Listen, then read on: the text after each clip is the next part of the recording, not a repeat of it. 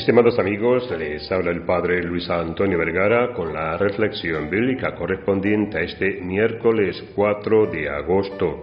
El Evangelio está tomado de San Mateo capítulo 15 del 21 al 28.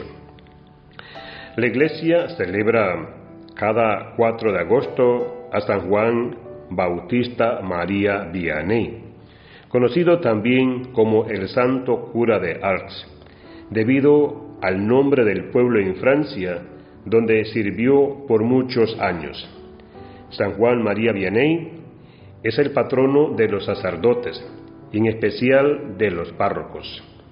Es considerado el paradigma del buen confesor. Poseía dones extraordinarios, como la profecía o la capacidad para conocer las almas y penetrar sus intenciones. Fue un hombre muy humilde y de gran discernimiento, modelo de pastor. En repetidas oportunidades fue blanco de los ataques directos del demonio, lo que supo enfrentar con su alma ligera, fortalecida por la gracia, la mortificación, la oración y el servicio. Su pasión por la salvación de las almas lo llevó a pasar frecuentemente largas horas en el confesionario, con el propósito, como solía decir, de arrebatarle almas al demonio. Su sencillez fue ejemplar, al punto de que vivía desprendido de las cosas materiales. Regaló hasta su propia cama, por lo que adquirió la costumbre de dormir en el suelo de su habitación. Llevó una vida ascética, practicaba habitualmente el ayuno y cuando no, le bastaba comer algo muy sencillo. Solía decir que el demonio no le teme tanto a la disciplina y a las camisas de piel como a la reducción de la comida, la bebida y el sueño. Son bastante conocidos los episodios en los que el demonio trató de amedandrarlo o distraerlo. En una oportunidad hizo temblar su casa hasta por 15 minutos para que dejara de orar. En otra ocasión quiso que abandonase la misa que estaba celebrando, causando un incendio en su habitación. El santo mandó a otras personas apagar el fuego y no se movió del altar. También hubo noches terribles para él, en las que el demonio hacía ruidos para no dejarlo dormir, mientras se burlaba sugiriendo que abandonase el ayuno.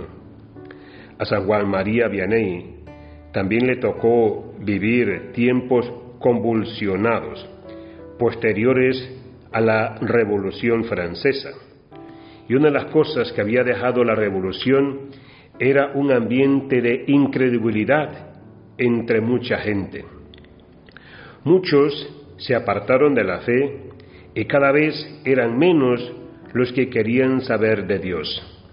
Y el cura de Arts se propuso atender esta necesidad, dedicándole mucho esfuerzo a la preparación de sus sermones.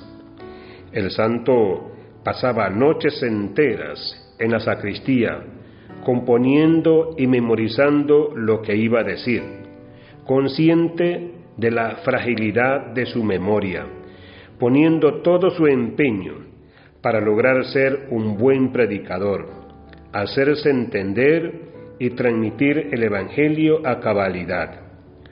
Fue muy sensible a las necesidades de su grey se ocupaba con mucho cariño de la instrucción de los niños en el catecismo e intentó combatir las malas costumbres que apartaban al pueblo de la iglesia, especialmente los días domingos. Luchó para que los trabajadores no fueran obligados a trabajar los fines de semana o para que las tabernas permanecieran cerradas ese día y la gente fuera a misa. Más de una vez causó polémica entre sus feligreses cuando condenaba que se malgaste el dinero y el tiempo en diversiones superfluas. En una de sus homilías llegó a decir, la taberna es la tienda del demonio, el mercado donde las almas se pierden, donde se rompe la armonía familiar. Con el tiempo su popularidad fue creciendo y llegaron a ser miles las personas que llegaban a Arts, incluso desde lugares muy lejanos, para confesarse con él. San Juan María Vianney fue un hombre de profundo amor por la Virgen María, a quien consagró su parroquia y su servicio sacerdotal. El sábado 4 de agosto de 1859, el santo cura de Arts partió a la casa del Padre. Tenía 73 años. Fue canonizado en la fiesta de Pentecostés de 1925 por el Papa Pío XI. Y el próximo 13 de agosto se cumplirán 206 años de su ordenación sacerdotal que fue realizada en 1815. Que Dios les bendiga a todos.